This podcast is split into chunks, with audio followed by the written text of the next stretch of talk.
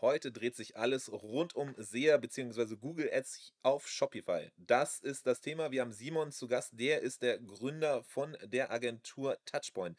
Sie sind quasi die Agentur, die kreativen Köpfe hinter einigen der erfolgreichsten Brands haben den Account von Snox komplett mit aufgebaut, von, von Beginn bis quasi Ende jetzt zu einem Riesen-Account und äh, gezeigt, dem Johannes gezeigt, dass Google Ads auf jeden Fall auch für Snox Sinn machen, sind aber auch für viele andere äh, Brands mittlerweile aktiv und sehr, sehr, äh, äh ja, machen da sehr, sehr viel Spannendes und davon berichtet äh, Simon hier bei uns im Podcast. Er macht einmal quasi einen generellen Einstieg dahingehend, was überhaupt äh, Google Ads sind, worauf man achten sollte, wie viel irgendwie ChatGBT hier auch schon Einfluss drauf hat und Bing auf einmal eine Rolle spielt oder eher weniger. Dann gehen wir rein und und gucken uns so ein bisschen die klassischen Fails an, worauf sollte man achten und gehen dann konkret in Cases rein. Das heißt einfach eine Fülle an verschiedensten Informationen hier in diesem Podcast. Ich äh, würde sagen, auf jeden Fall hört euch das an. Das ist ein guter Einstieg in das Thema, um zu schauen, ob das Ganze auch relevant für euch ist und worauf man achten sollte. Generell ist es so, dass Touchpoint und Tante I gemeinsam noch mit vier anderen Parteien auf der OMR in Hamburg nächste Woche auch am Start sein werden. In der E-Commerce-Halle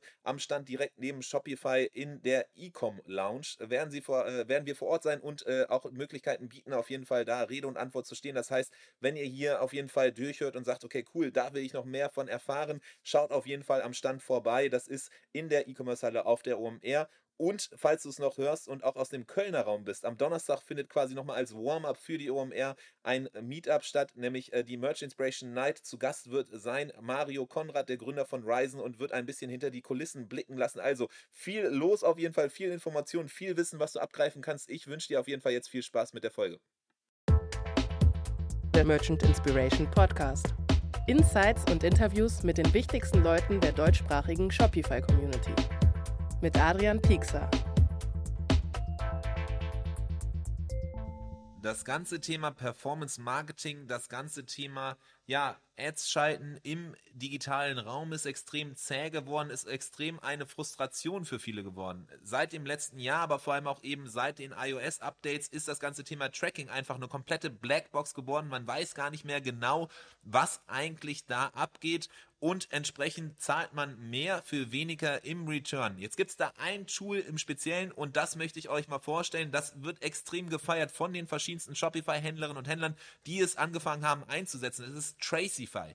Und zwar hilft dir dieses Tool, Licht ins Dunkel zu bringen. Es hilft dir auf einmal wieder, ja, Insights zu generieren im ganzen Thema Tracking und es hilft dir vor allem auch, deine Ads wieder profitabler zu schalten und entsprechend das ganze Thema Performance Marketing nicht abzuschreiben, sondern da zu skalieren und vor allem profitabler zu skalieren als je zuvor. Tracify hat eine Lösung entwickelt. Das Ganze, glaube ich, weiß ich gar nicht, ob es patentiert ist, aber es ist auf jeden Fall auf dem besten Wege dahin, denn es ermöglicht dir DSGVO-konform auf jeden Fall deine ganzen verschiedenen User über verschiedenste Kanäle zu tracken und entsprechend darüber dann dein Performance-Marketing zu skalieren. Es nutzen Brands wie zum Beispiel Sushi Bikes oder Rosenthal Organics, Stay Cold Apparel, aber auch ganz, ganz viel verschiedene weitere Brands im Shopify-Kosmos. Sie sind extrem zufrieden und sagen, okay, es war ein maximaler Gamechanger für uns im Performance-Marketing. Wenn du mehr erfahren möchtest, wenn du sehen möchtest, ob Tracify vielleicht auch dir helfen kann im Marketing, dann schau vorbei unter merchinspiration.com slash Tracify. Das ist T-R-A-C-I-F-Y.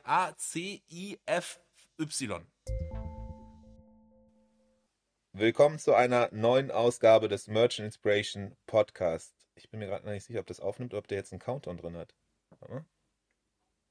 Willkommen zu einer neuen Ausgabe des Merch Inspiration Podcast.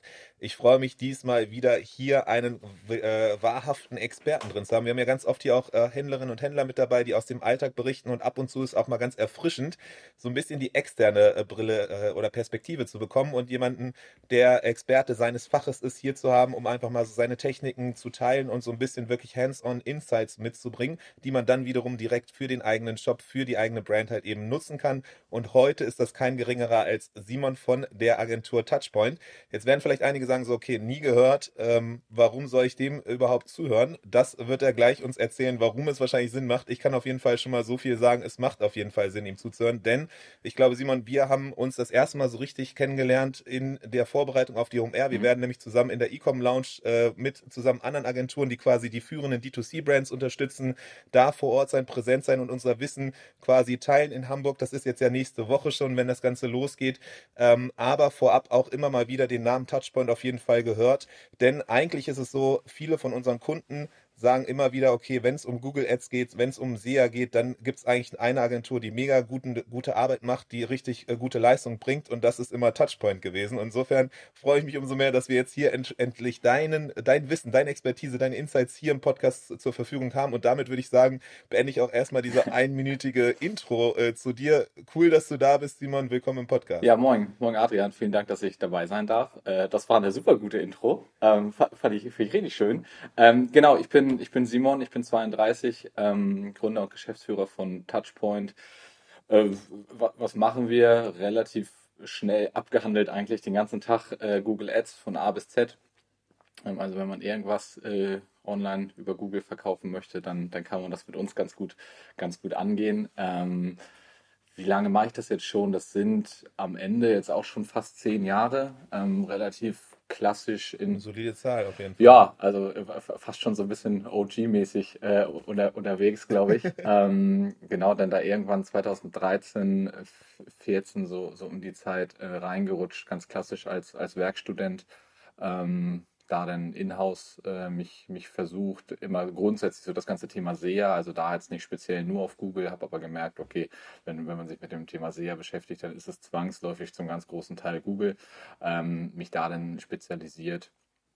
Ähm, irgendwann äh, ganz, ganz random äh, einen Recruiter auf LinkedIn äh, gesehen, der sich mein, mein Profil angeguckt hat. Ähm, und da stand, der arbeitet bei Google in Dublin. Und dann hat er sich aber nur mein Profil angeguckt. Und dachte ich mir, ja gut, aber dann schreib mir doch auf. Also das war doch bestimmt spannend, was du da gesehen hast, so nach dem Motto.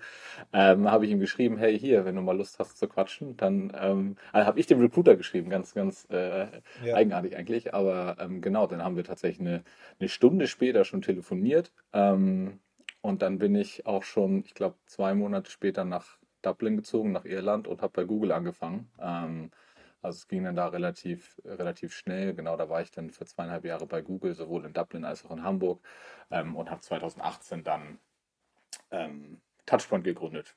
Genau. Und ähm, eigentlich mache ich jetzt seit zehn Jahren nichts anderes als Google Ads.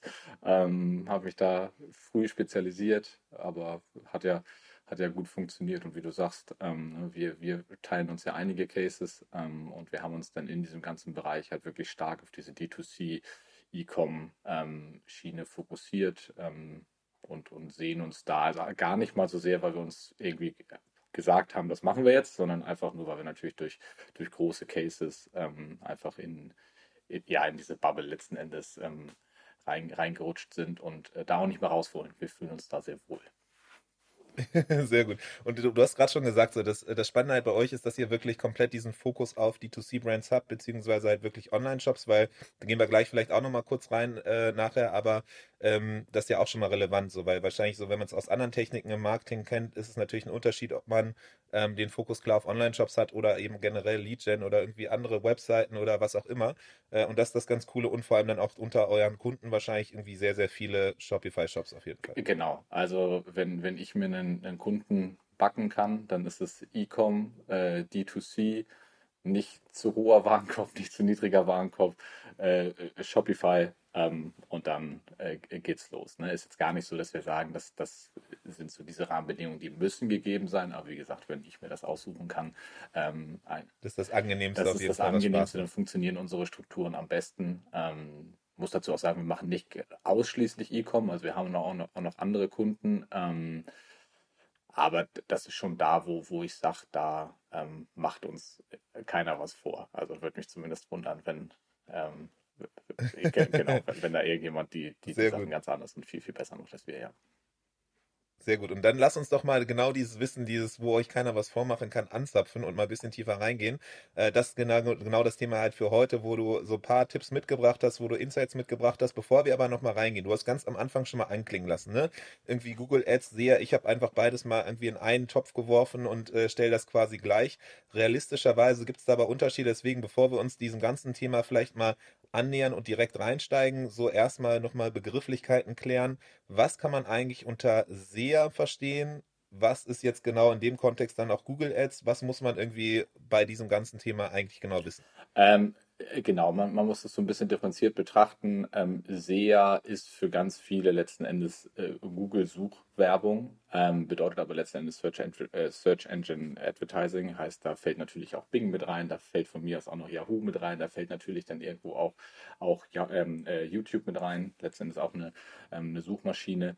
Ähm, ich sag mal, Agenturen, die sich in diesem Bereich spezialisieren, die, die machen am Ende dann 85, 90 Prozent Google-Werbung, weil es einfach logischerweise die größte Suchmaschine ist. Und dann gibt es natürlich jetzt auch, auch spannende Tendenzen mit ChatGPT und Bing, ähm, wo, wo ich sicherlich auch, auch äh, sagen würde, dass wir als Agentur ähm, diesen Prozentsatz ein bisschen runterschrauben werden in den nächsten Jahren und wahrscheinlich mehr auch auf anderen Plattformen unterwegs ähm, sein werden.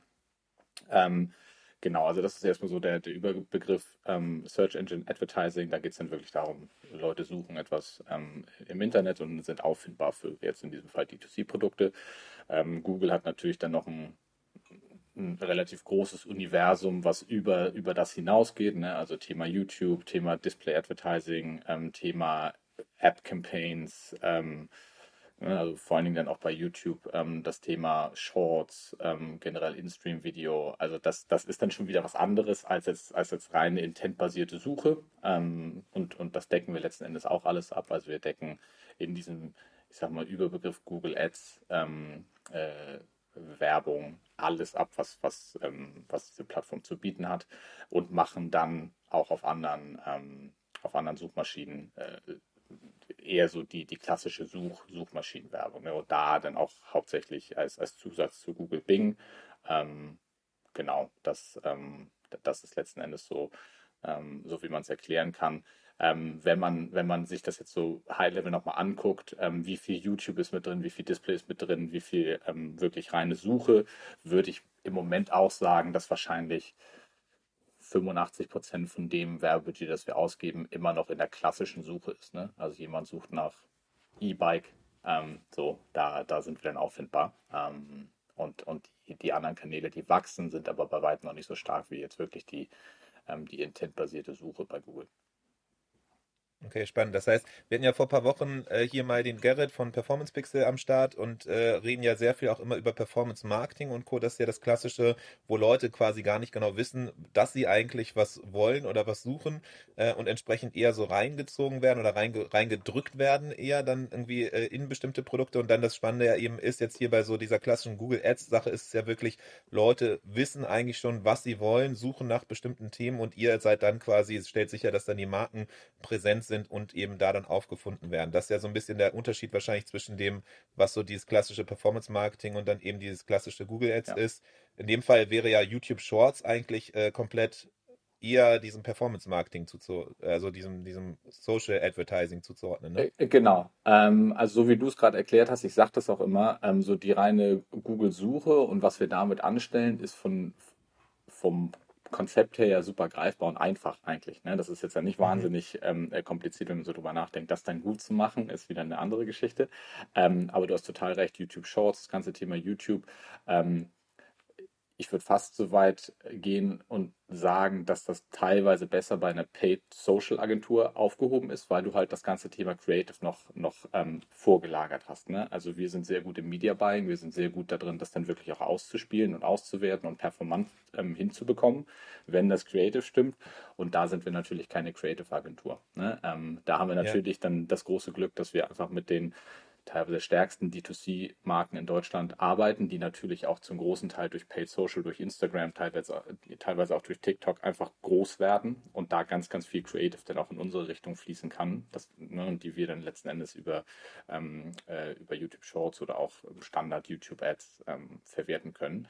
Ähm, also da müssen wir gar nicht den, äh, das Rad immer neu erfinden, sondern können da aus dem großen Content-Tool schon, ähm, schon schöpfen aber genauso wie du ja. sagst, ist, ist richtig, ne? ist eigentlich eher Performance Marketing, ähm, während, ähm, während wir dieses, diese intentbasierte Suche dann, dann, dann abgreifen, ja.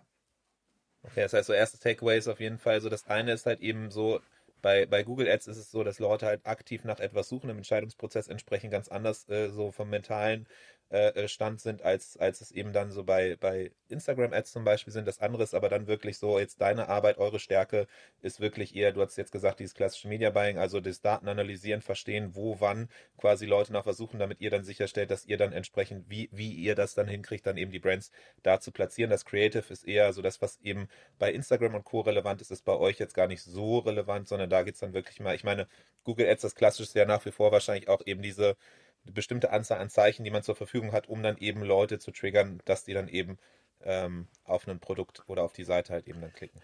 Genau, also ich glaube, da, wo wir, ähm, wo wir stark sind, wie, wie, gesagt, das Konzept ist ja eigentlich relativ schnell greifbar. Jemand sucht nach einem relevanten Produkt und dann wollen wir da angezeigt werden. So einfach ist es in der Theorie, in der Theorie halt nicht, ne? weil wie ist letztendlich das Kaufverhalten von der Person, die da sucht?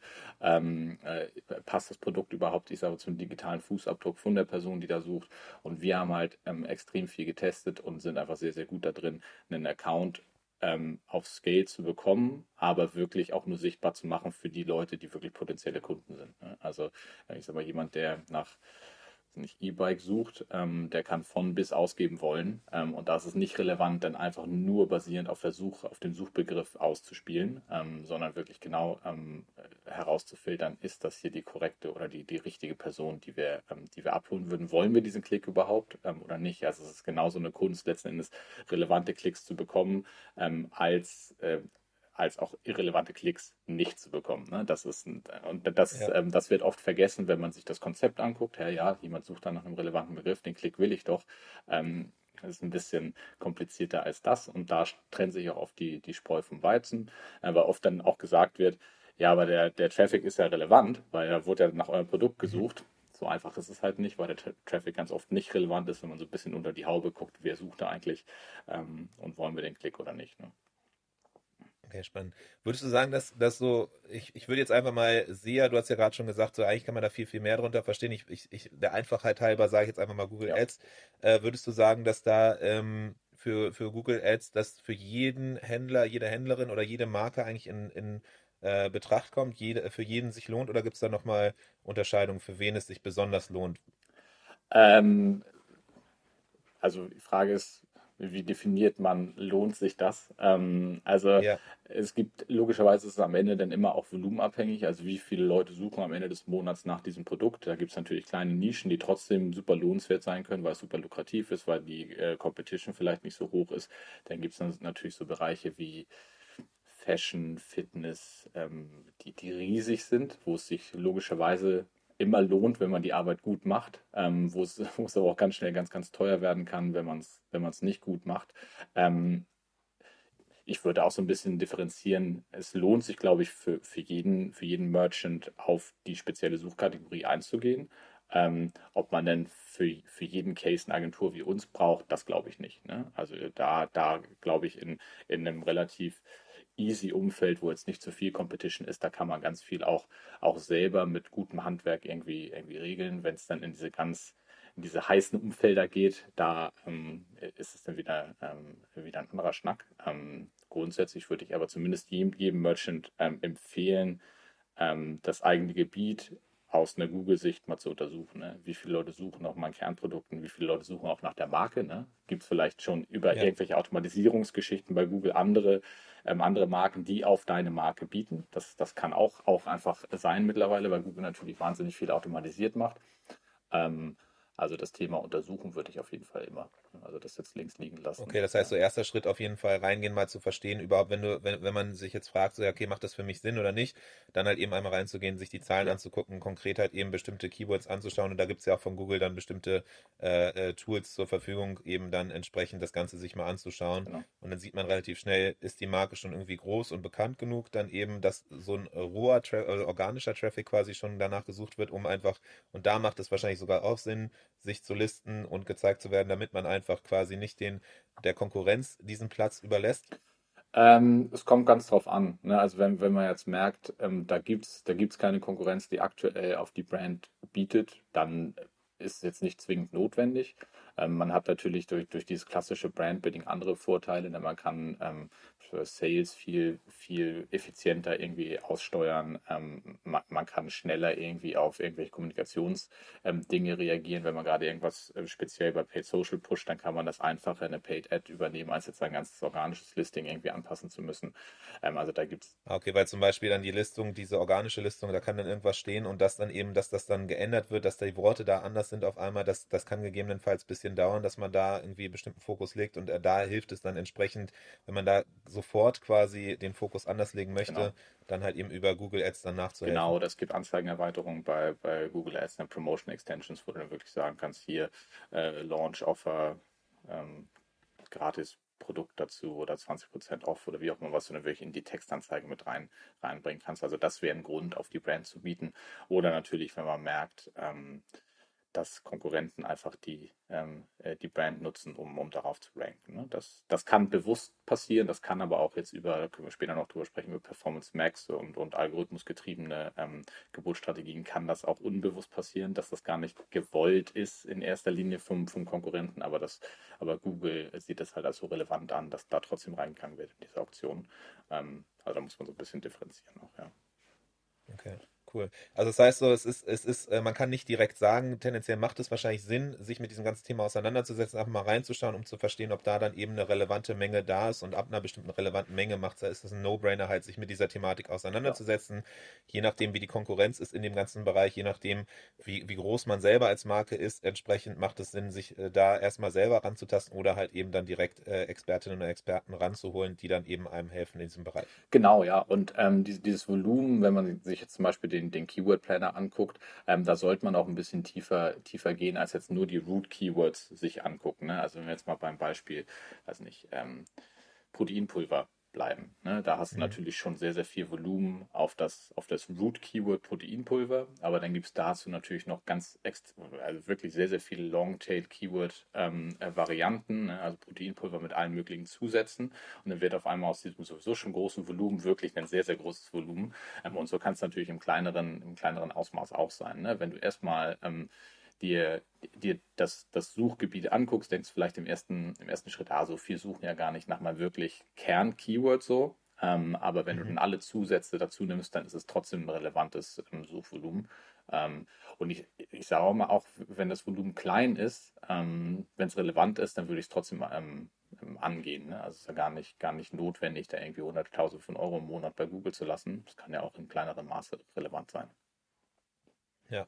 Gibt es oder worauf zahlt am Ende Google Ads ein? Ist es primär so das erste, was mir in den Kopf kommt, auf jeden Fall, okay, ich äh, schalte Google Ads, um dann direkt natürlich Abverkauf zu machen. Das heißt, irgendwie dann mit den Klicks gucke ich dann eben drauf, okay, was Return on Investment, wie viel wurde gekauft.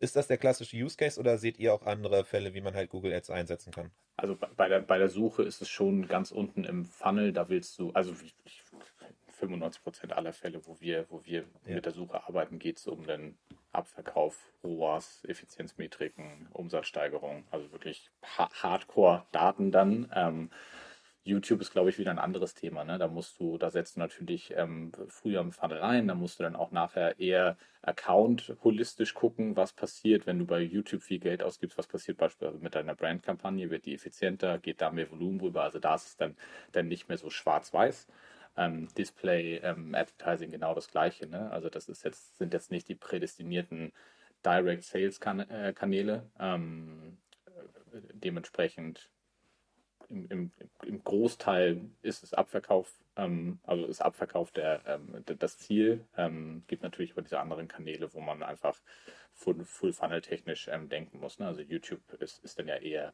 eher wieder bei Paid Social anzuordnen. Ne? Und da, da erwartet jetzt, wenn man ja. auf Google Analytics Basis guckt, äh, erwartet jetzt auch niemand, dass da die Last-Click-Sales ähm, direkt passieren. Wenn du nach einer Lösung suchst, um deinen Shopify-Shop via Shopify Markets oder auch generell auf verschiedene Sprachen zu übersetzen, dann schau auf jeden Fall mal bei Wacklot vorbei. Das ist auf jeden Fall das Tool, auf das verschiedenste führende Brands bauen hier im Shopify-Kosmos. Das Ganze gibt es auch noch für 20% Rabatt auf die ersten 12 Monate. Also schau doch einfach mal vorbei unter merchantinspiration.com slash Wacklot. Wie der Weg und dann LOT. Okay, perfekt. Das heißt, wir haben uns jetzt so ein bisschen dem Thema schon mal angenähert. Ich habe verstanden, okay, SEA, es bezieht sich eigentlich auf Advertising in allen Suchmaschinen. Darunter fällt vor allem primär Google, kann aber rein theoretisch halt eben dann auch äh, YouTube sein, weil das ja quasi so ein bisschen die Suchmaschine für, für Video ist. Das heißt ja oft auch irgendwie Pinterest ist dann wiederum die Suche eigentlich für dann eben Bilder und Co., um sich so ein bisschen inspirieren zu lassen. Also rein theoretisch und dann eben ähm, bisher galt es lange Zeit so, dass eben eigentlich alles, wenn man von Suche spricht, eigentlich automatisch Google ist, auch wenn es noch Bing und so gibt. Du hast jetzt schon mal so am Rande erwähnt, tatsächlich wird das wahrscheinlich so ein Shift geben durch halt eben ChatGBT und Co., dass auf einmal ähm, diese Suche äh, da Microsoft mit Bing auf jeden Fall wieder so ein bisschen mehr an Relevanz gewinnt. Ist das wirklich jetzt gerade auch so oder ist das eher so ein Hype-Thema, einfach weil alle Leute sagen, boah, ChatGBT? Also wenn man sich jetzt die, die letzten Quartalszahlen von Google angeguckt hat, dann ähm, ist es vielleicht noch ein Hype-Thema, ähm, weil tatsächlich, ich habe die, die, genauen Zahlen nicht mehr, aber da war zumindest mal wieder Wachstum drin, ähm, äh, quartalsübergreifend äh, in, in der Kernsuche bei Google. Ähm, dementsprechend ist es anhand von harten Fakten irgendwie noch nicht zu belegen. Ähm, aber es ist natürlich, also wir beide aus der Bubble, wir kamen ja irgendwie um das Thema gar nicht mehr rum. Ähm, äh, ja. Und das ist ja auch super spannend. Und nun ist es halt Microsoft mit Bing, die da irgendwie aktuell noch Vorreiter sind und, und einfach das, das reifste Produkt ähm, am Markt haben. Ähm, und ich habe mich selber dabei ertappt, wie ich mir dann halt so ein, so ein, so ein Bing-Konto dann äh, erstellt habe und äh, da halt fleißig rumgesucht habe. Dementsprechend ist es aktuell, glaube ich, eher für uns als Agentur noch eine Frage von, ähm, wir bereiten uns darauf vor und wir wollen logischerweise, weil wir uns so immer definieren, ganz vorne mit dabei sein, was diese neuen Sachen ähm, angeht, wie schnell da jetzt wirklich Marktanteile von Google ähm, äh, genommen werden. Das ist, ist, steht, glaube ich, nochmal auf einem anderen Blatt Papier, weil Google da logischerweise jetzt auch nicht mehr ähm, schlafen wird und da auch in die Richtung pushen wird. Es ist natürlich am Ende dann für diese großen Suchmaschinen auch immer eine Frage, wie wir uns das eigentlich monetarisieren. Ne? Also ähm, Google hat, glaube ich, seit Jahren schon ein Produkt, was sicherlich am Ende ähnliches kann wie ChatGPT. Das sagt sich aber natürlich auch, das kannibalisiert ja total unser, unseren Kern-Revenue-Driver in der Suche, wenn wir da irgendwie ähm, Klicks ähm, oder wenn wir gar nicht klick, klickbasiert arbeiten müssen. Ähm, dementsprechend ja. Ähm, ist, ist sind da, glaube ich, viele Faktoren, die damit reinspielen. Wir bereiten uns darauf vor. Ich finde es auch mega spannend, weil das jetzt so nach dieser ganzen Performance Max-Geschichte vor einem Jahr, als das wirklich losging, wieder so ein, so ein Curveball ist, den man mit reindenken muss in alles. Ähm, äh, und da sind wir wieder so bei dem Punkt. Ne? Also man, man kann das Thema irgendwie schnell verstehen, glaube ich, Google und Google-Werbung. Ähm, aber wirklich am Ball bleiben und immer mit vorne dran sein, ich glaube, das ist so ein bisschen die Kunst. Ähm, dementsprechend freue ich mich da so ein bisschen drauf, was da die nächsten Monate und Jahre passiert auf, auf dem AI-Thema.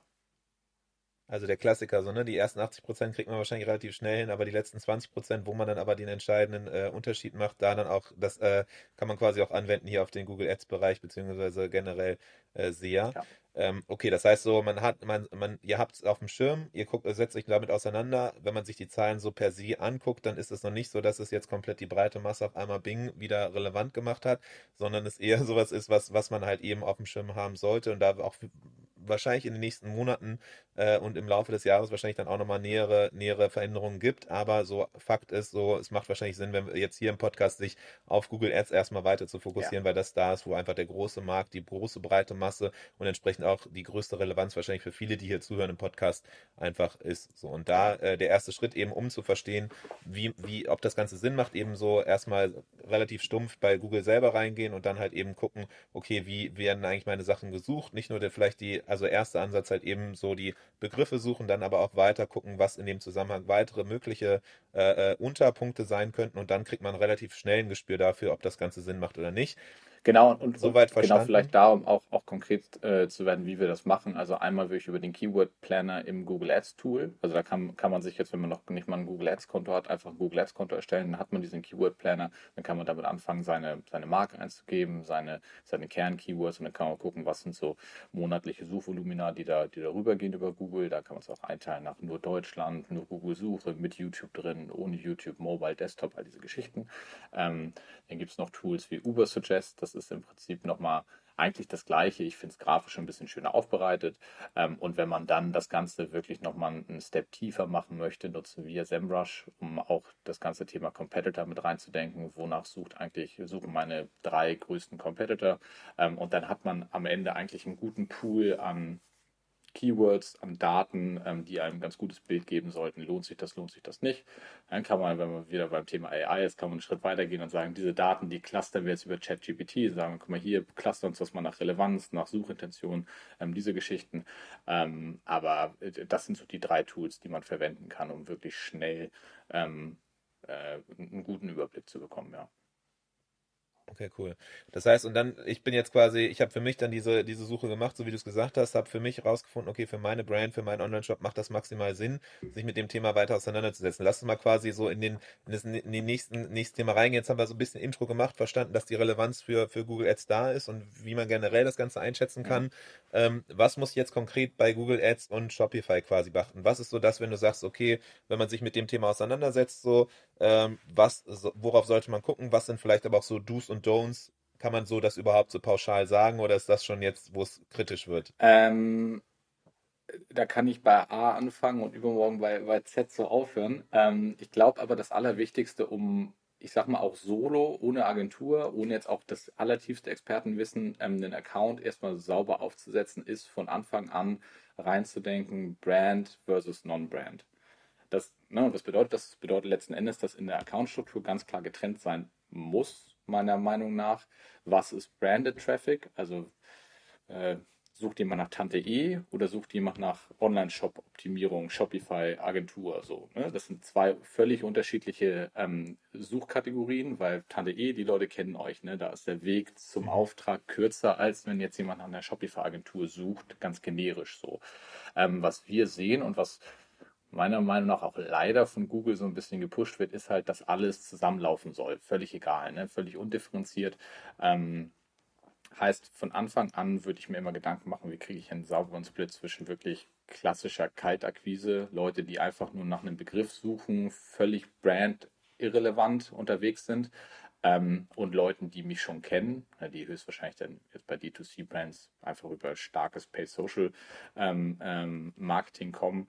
Wie, wie kriege ich das getrennt, damit ich Google auch in, in diesem Account sagen kann, für die eine Subsection von meinem Traffic möchte ich logischerweise nicht so viel Geld ausgeben, weil da habe ich schon mal Geld ausgegeben. Und für, ja. für den generischen Non-Brand-Traffic, das ist ja da, wo wir als Agentur auch unseren Mehrwert liefern. Es ist dann nicht so, dass wir uns auf Brand-Traffic setzen und sagen, den konvertieren wir und das ist mega effizient. Ja, toll, das ist auch. Weil da der, der Return on Investment, den man quasi dann auszeigen könnte, äh, ist quasi quasi so ein bisschen aufgeblasen, weil ja eigentlich der Mehrwert schon vorher woanders stattgefunden hat. Sei es dann irgendwie über Branding-Maßnahmen, sei es dann über genau. irgendwelche genau. anderen Marketingkanäle und ihr seid nur die, das letzte Glied ja. quasi oder der letzte Schritt in der Kette. Ja.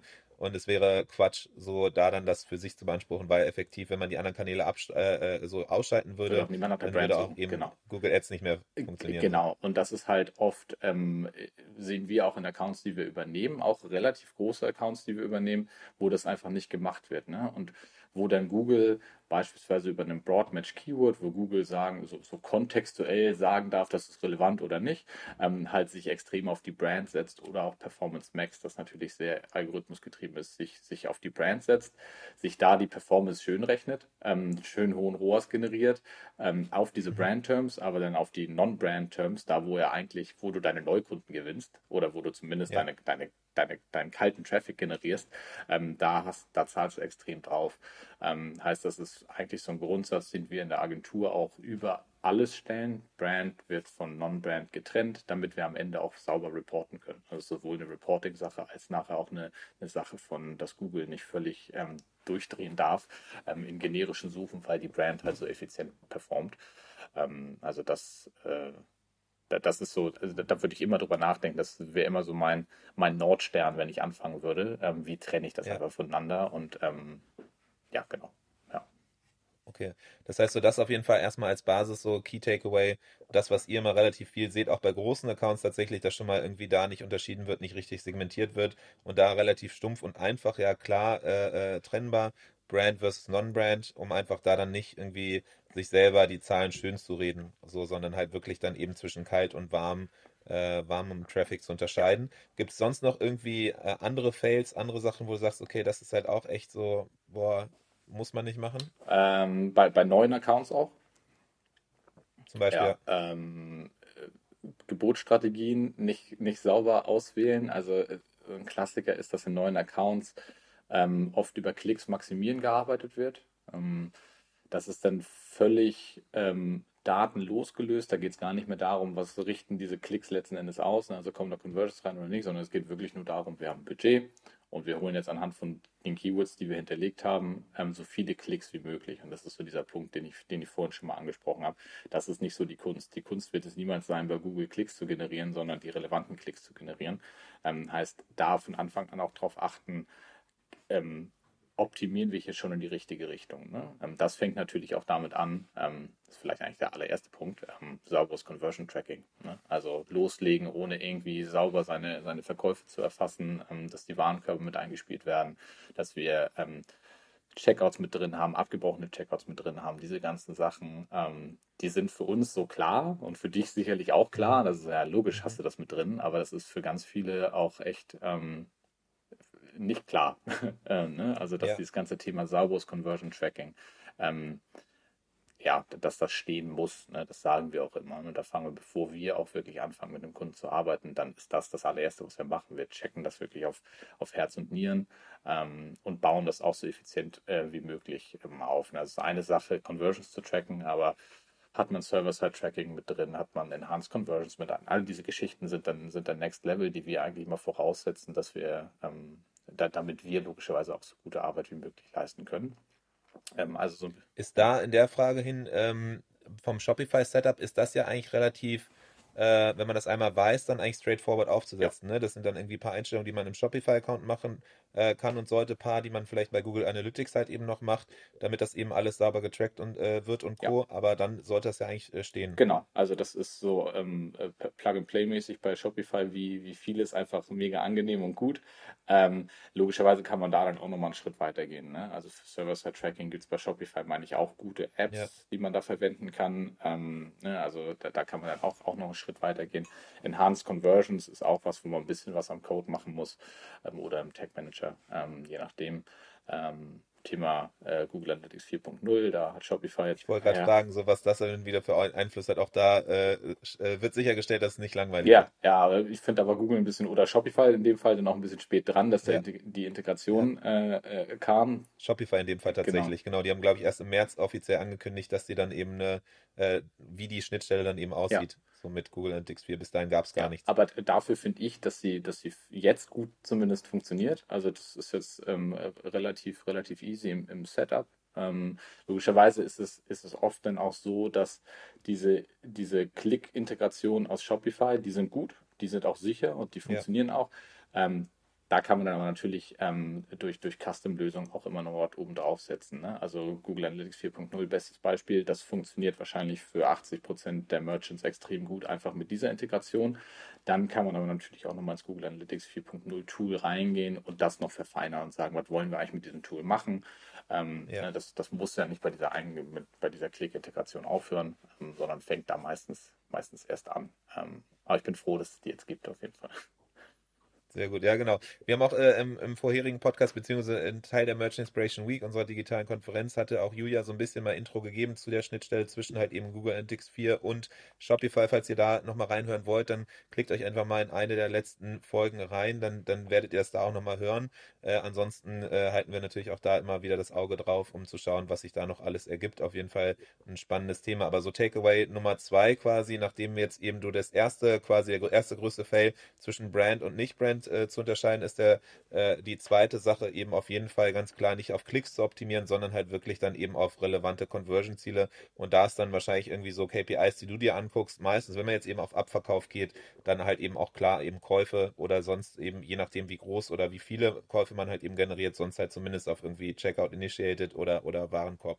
Genau, also ähm, eigentlich ist unser Anspruch schon immer so schnell einen Account auch so groß zu machen, dass wir wirklich auf, auf Verkäufe optimieren können. Das machen wir eigentlich auch in 100% der, der Fälle und da ist ja. es dann ähm, Google Ads technisch einen ROAS, auf den wir optimieren. Ne, da geben wir auch einen ja. Ziel ROAS vor in den meisten Kampagnen. Ähm, das ist so die eine Seite. Ähm, ich glaube, wenn man es dann wirklich auf, auf Expertenlevel machen ähm, möchte, dann geben sich die Kunden, mit denen wir zumindest arbeiten, auch nicht mehr zufrieden, auf einen reinen Google Ads ROAS zu, zu reporten. Ja, auf den optimieren ja. wir, auf den reporten wir aber nicht unbedingt, weil natürlich auch mittlerweile ähm, allen klar ist, dass jede Plattform für sich so ein eigenes Attributionsmodell hatte, eigene, eigenes Reporting irgendwie und sich grundsätzlich immer ein bisschen schöner rechnet, als, als es eigentlich ist. Heißt, wenn man den Umsatz dann hätte, wenn man das alles addiert, dann wäre es nochmal genau, ein ganz anderes dann, Leben, was dann man hätte. Gar ne? kein, wäre gar keine Krise in E-Commerce die letzten Monate ja. gewesen. Ne? Also dann wäre alles, alles gut. Ähm, dementsprechend machen wir da auch ähm, ein großes Thema draus. Ähm, welche Tools kann man, kann man verwenden? Tracify ne? ähm, beispielsweise ähm, mhm. sind wir auch auf der OMR dann, dann zusammen mit am Stand. Ähm, um holistisch. Ja, Unterstützer hier vom Podcast auf jeden Fall und von dem, was wir generell tun ja. äh, bei Merch Inspiration. Deswegen äh, genau, also, lobend hervorzuheben an dieser Stelle genau, natürlich komplett angebeißt.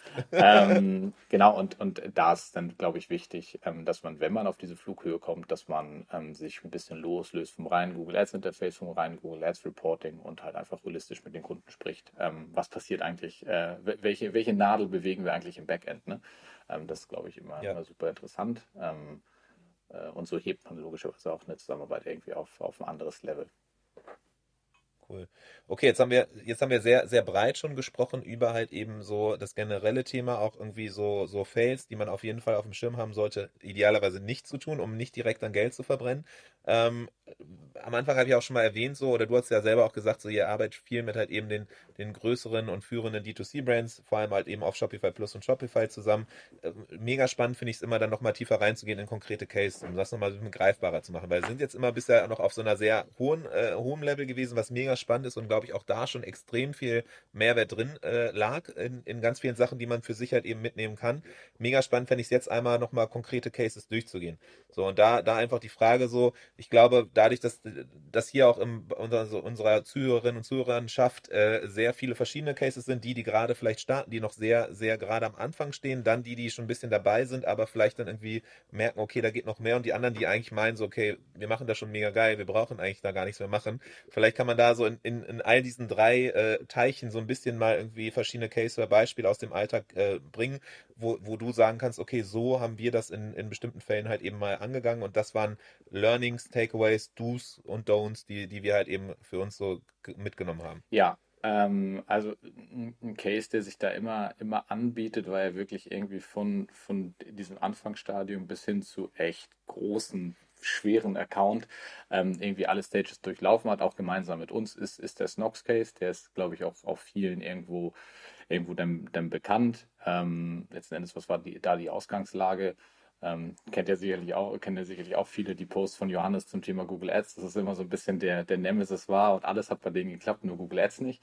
Ähm, und da durften wir uns dann mal, mal dran versuchen ähm, und, und haben halt einen, äh, kleinen Account übernommen, der letzten Endes sehr brand-heavy war und in diese generische Such Suchrichtung noch, noch gar nicht gegangen ist.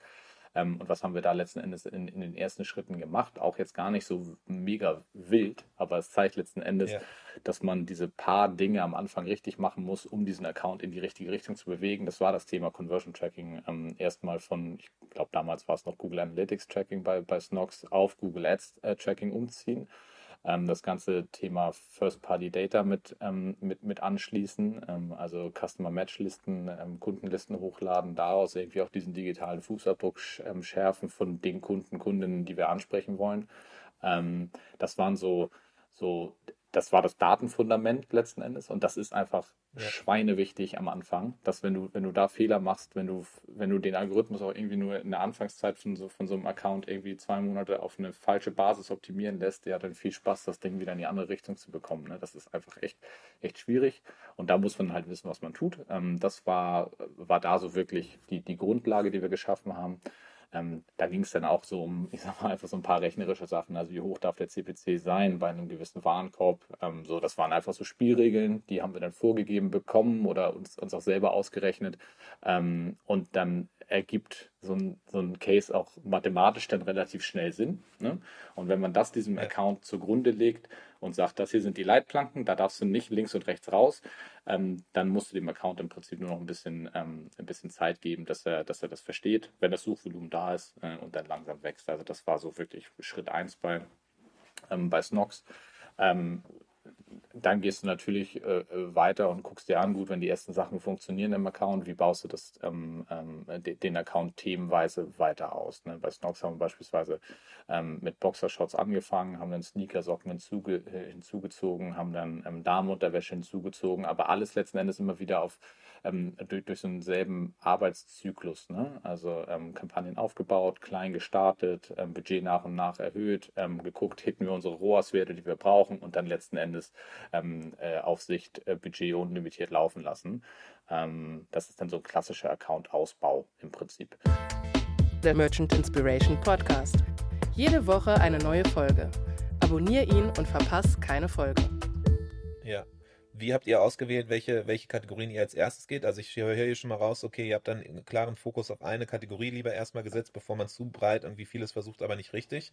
Ähm, aber wie kamt ihr darauf, Unterwäschen als erstes zu machen, versus dann eben so Socken, weil ja Socken quasi, würde jetzt mal am Case Snox sagen, ist ja so die etablierte Kategorie. Da mhm. könnte ich mir halt vorstellen, dass das wahrscheinlich eher da mehr Daten sind, mehr Insights sind, das irgendwie äh, äh, so näher liegt zu machen? Oder war es einfach eine strategische Entscheidung von Snox, die wollen bewusst halt eben Unterwäsche pushen? Oder habt ihr neue Analysen gemerkt, so, nee, warte mal, so Unterhosen, da ist einfach noch gar nicht so viel Competition. Ähm, zu, zu tatsächlich ähm, ist es immer, also wie wir das entscheiden, so aus, aus zwei Sichten. Einmal natürlich, was sagt der Kunde, was sind unsere Bestseller? Da machen wir uns mhm. das Leben dann auch nicht künstlich schwer und gehen dann irgendwie auf die absoluten Ladenhüter so. Ne? Deswegen gehen wir dann auch in, in, Richtung, in Richtung Bestseller. Das war zu dem Zeitpunkt, waren das schon die Boxershorts. Ähm, ah, okay. Genau, das, das wissen auch, auch, auch viele gar nicht, aber Boxershorts ist ähm, tatsächlich die größte Kategorie dann, dann bei Snox, ähm, zumindest damals.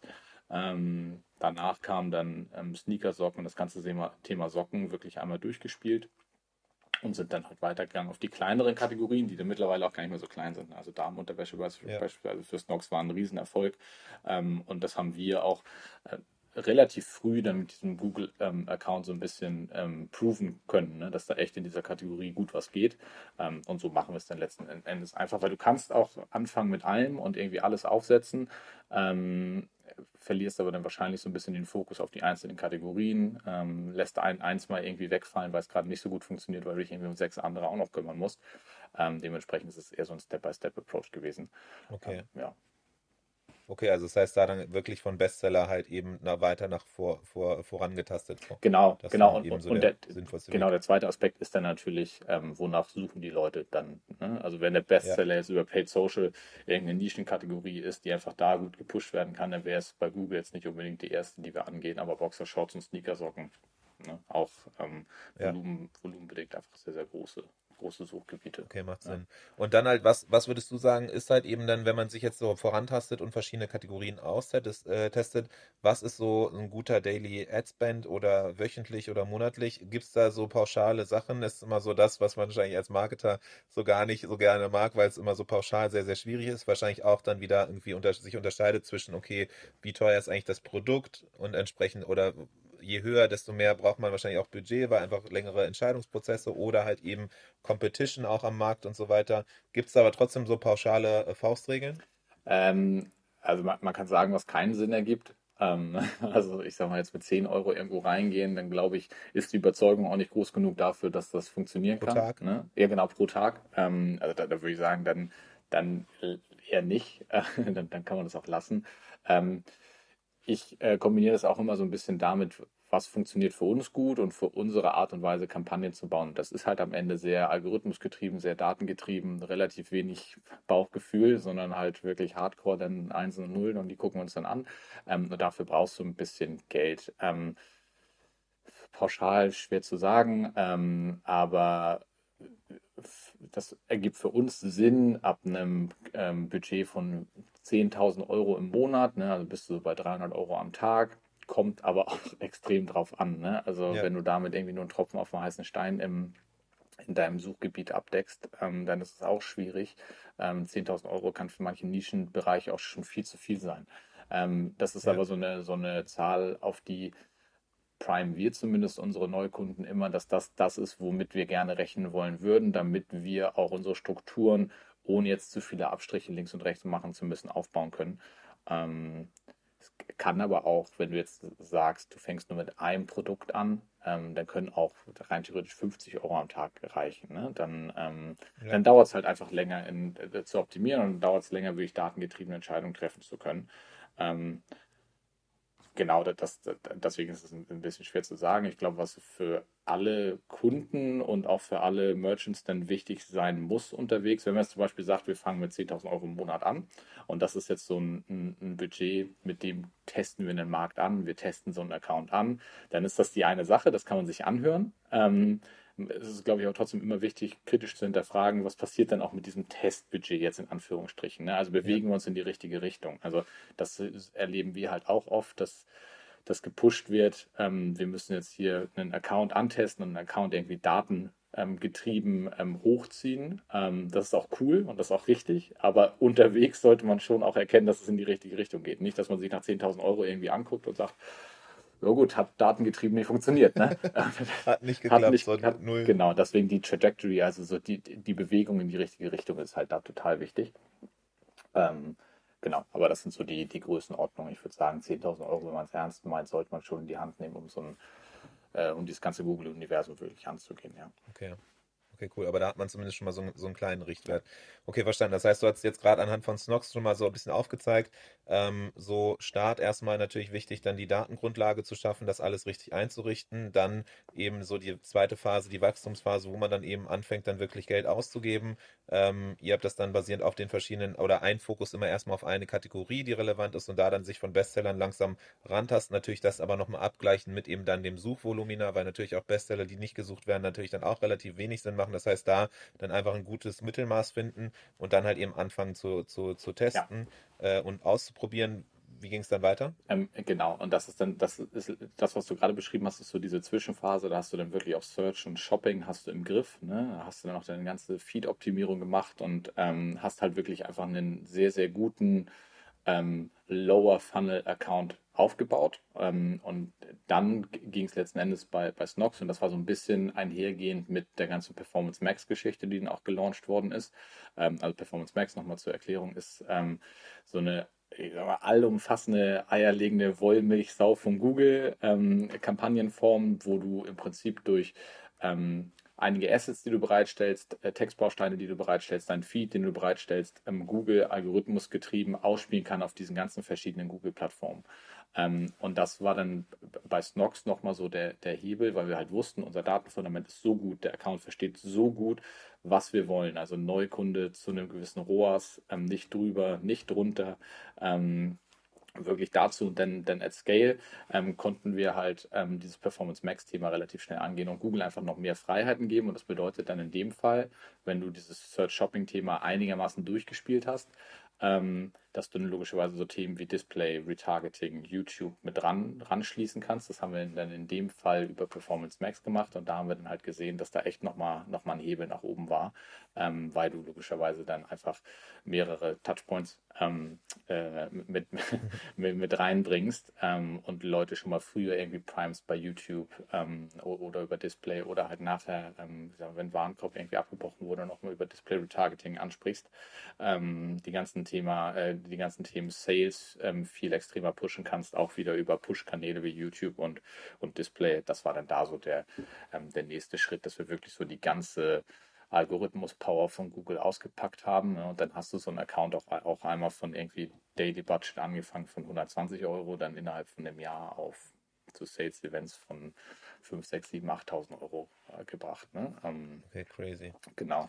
Also das heißt auch da, wie man dann halt eben so ihr euch vorantastet, eben von Bestseller-Kategorien und dann Kategorie für Kategorie, macht es halt eben auch Sinn, die ganze Klaviatur von Google nicht direkt ähm, von Anfang mhm. an halt eben auszureizen, weil dann eben auch natürlich dann das Geld so ein bisschen verpufft, genau. äh, äh, wie das Stichwort halt Budget, sondern dann eher wirklich bewusst erstmal so einen Kern zum Start äh, so das klassische Google als auch dann Google Shopping und danach dann eben weiter Display und, und Co. halt eben anzugehen. Genau, deswegen sage ich auch, ähm, Snox ist da so ein guter Case, ähm, weil es irgendwie durch diese ganzen Lifecycles mit uns zusammen auch durch, durchgelaufen ist. Ähm, da, es gibt sicherlich auch Accounts, wo du viel früher diesen, diesen ganzen, dieses ganze Algorithmusmonster loslaufen lassen kannst. Ähm, Wir sind da aber halt wirklich sehr stage-bedacht, dass wir es in diesen Stages machen, weil wir halt wissen, wenn, wenn du es nur, nur ein paar Wochen zu früh machst, dann haut dir das Ding irgendwo hin ab, wo du es nicht mehr eingefangen bekommst.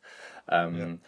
Es kann auch sein, dass wir dann vielleicht mal ein, zwei Wochen zu lange warten. Das, äh, den Shoot ziehe ich mir gerne an, aber better safe than sorry. Ähm, und das, das ist halt, glaube ich, so die eine, die eine Kunst bei Google, ähm, halt diese Zeitpunkte genau abzu, abzuschätzen, wann du den nächsten, so die nächste Live-Stage von so einem Account ähm, einläutest. Und manche sind da halt zu ungeduldig und schreiben dann so einen Account auch zu früh ab. Ne? Ähm, ja. als, als wenn du ein bisschen mit Eis im Bauch, Ruhe, ähm, erstmal noch ein bisschen wartest und einfach wirklich auf Daten vertraust. Ähm, das hat in dem Fall einfach sehr, sehr gut, ähm, sehr, sehr gut geklappt. Ja. Okay, cool. Und dann vielleicht nochmal ein so ein Case. Ich, ich, ich gucke schon so ein bisschen auf die Uhr. Leider, leider könnte man hier, du hast schon gesagt, so könntest, äh, wenn du jetzt erstmal beginnst quasi zu, zu erzählen, mhm. dann kann man da natürlich irgendwie tagelang äh, erzählen ja. und äh, man gefühlt kann man noch viel, viel tiefer jetzt in einzelne Details reingehen. Da dann vielleicht aber einfach das Gespräch auf der OMR mit dir suchen, ne? So. Bei, bei in der Ecom Lounge genau. äh, und entsprechend da dann äh, nochmal tiefer dann reingehen oder auch über irgendwie LinkedIn und Co. nochmal dann eben äh, mit dir in Kontakt treten und deinem Team.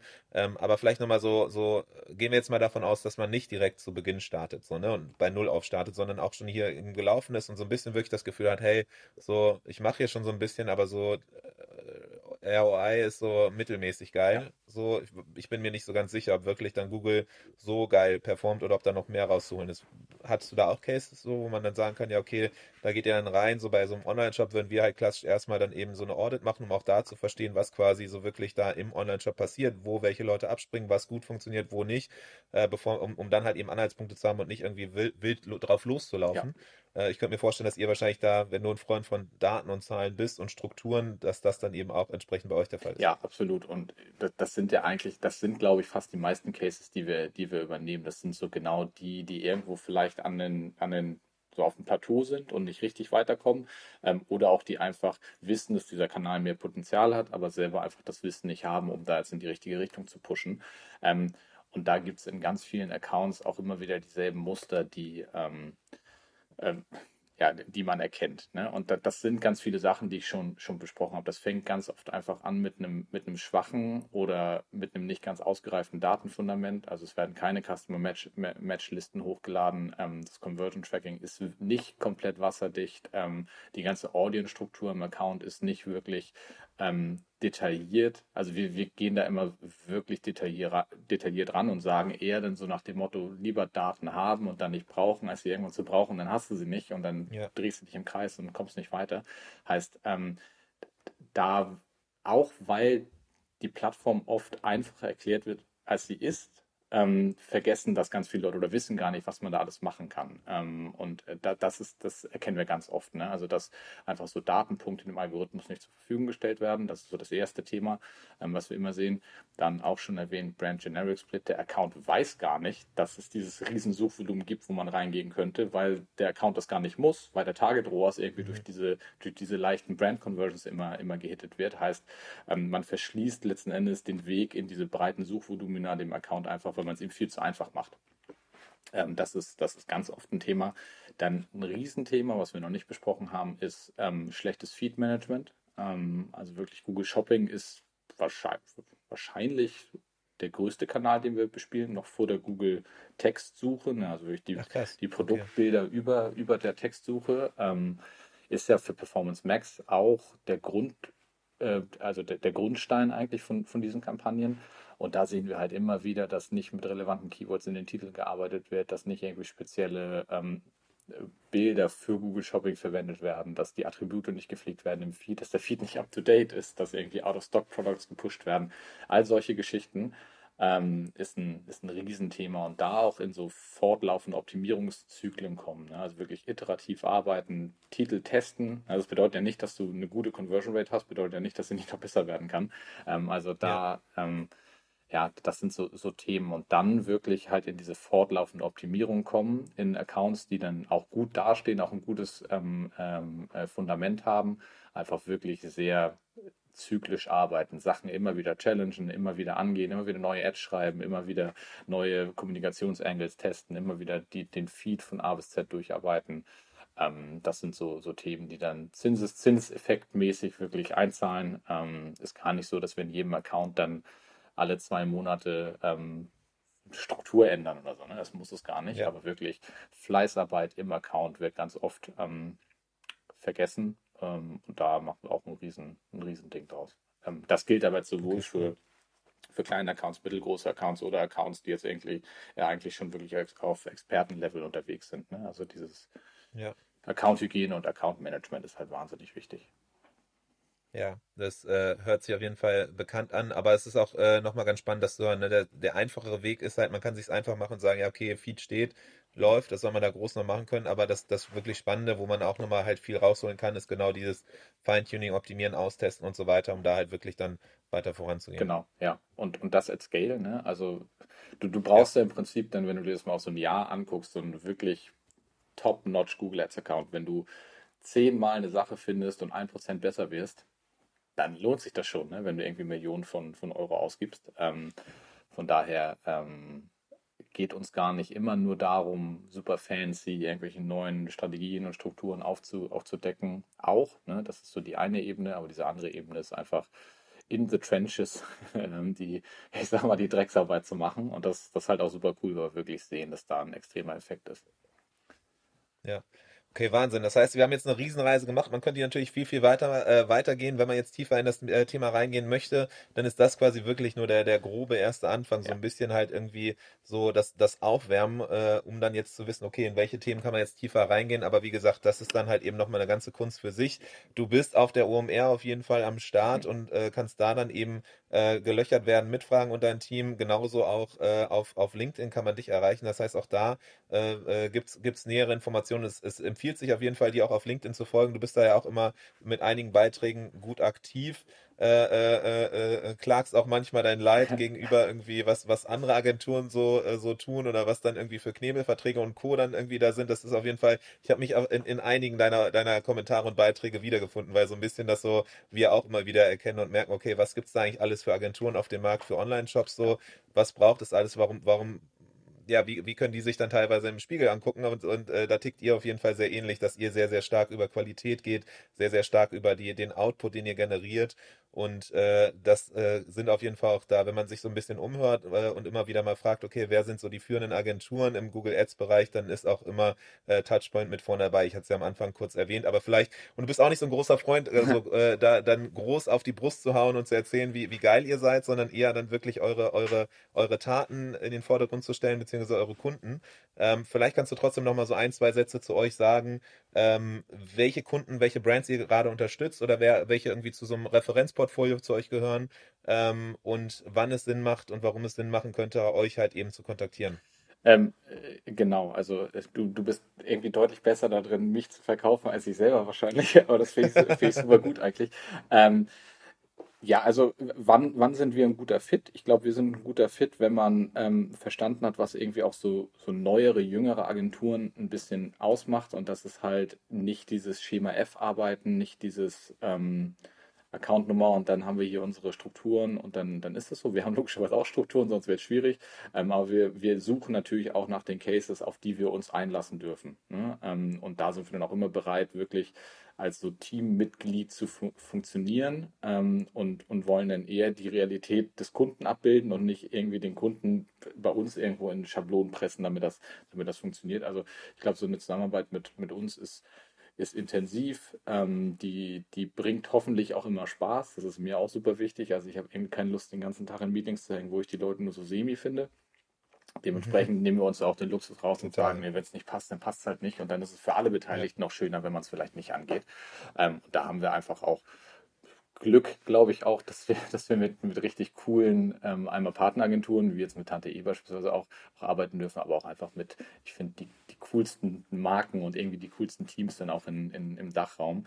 Ähm, Beispiel. Sag mal ein paar. Okay, jetzt kommt Name-Dropping. Na gut.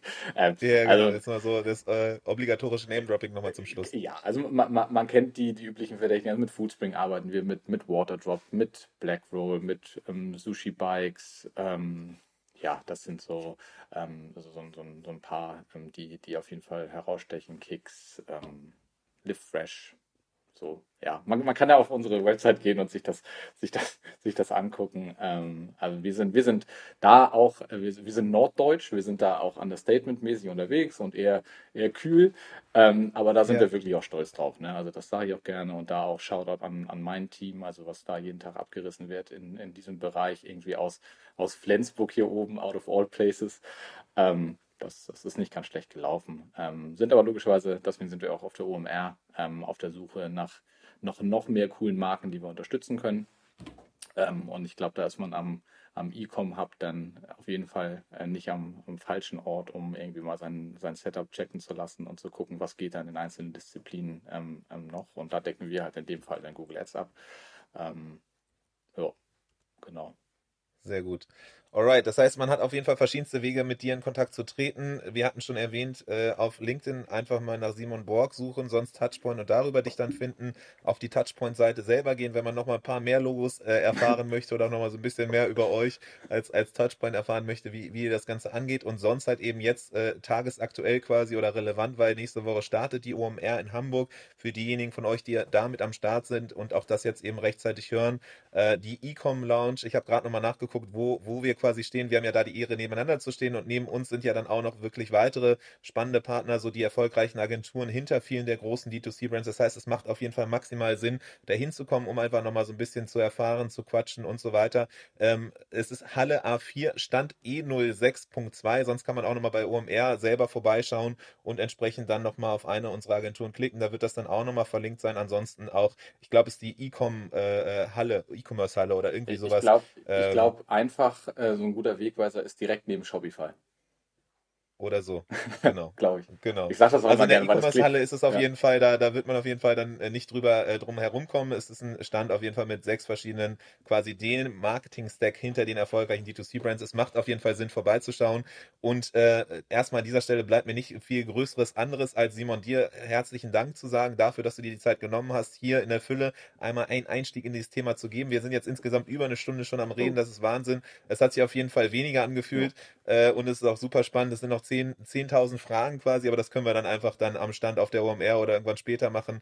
Ähm, genau, so, cool. es ist nicht das letzte Mal, dass wir hier miteinander gesprochen haben. So ist es. Ja, vielen Dank auch ähm, äh, für die Zeit. Und meistens werden meine Podcasts äh, immer irgendwie länger, wo, wo ich unterwegs bin. Es äh, kann sein, dass ich einfach viel quatsch.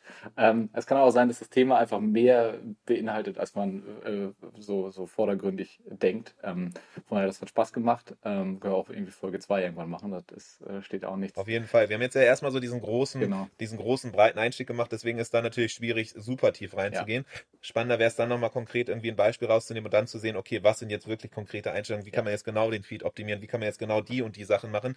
Aber das bleibt dann fürs nächste Mal, denn irgendwann, das ist doch cool, dann haben wir schon mal auf jeden Fall was wieder auf der Agenda, äh, was, wir, was wir machen können. Und bis dahin wünsche ich dir auf jeden Fall noch einen guten Tag und mach's gut. Danke ebenso. Bis dann. Ciao.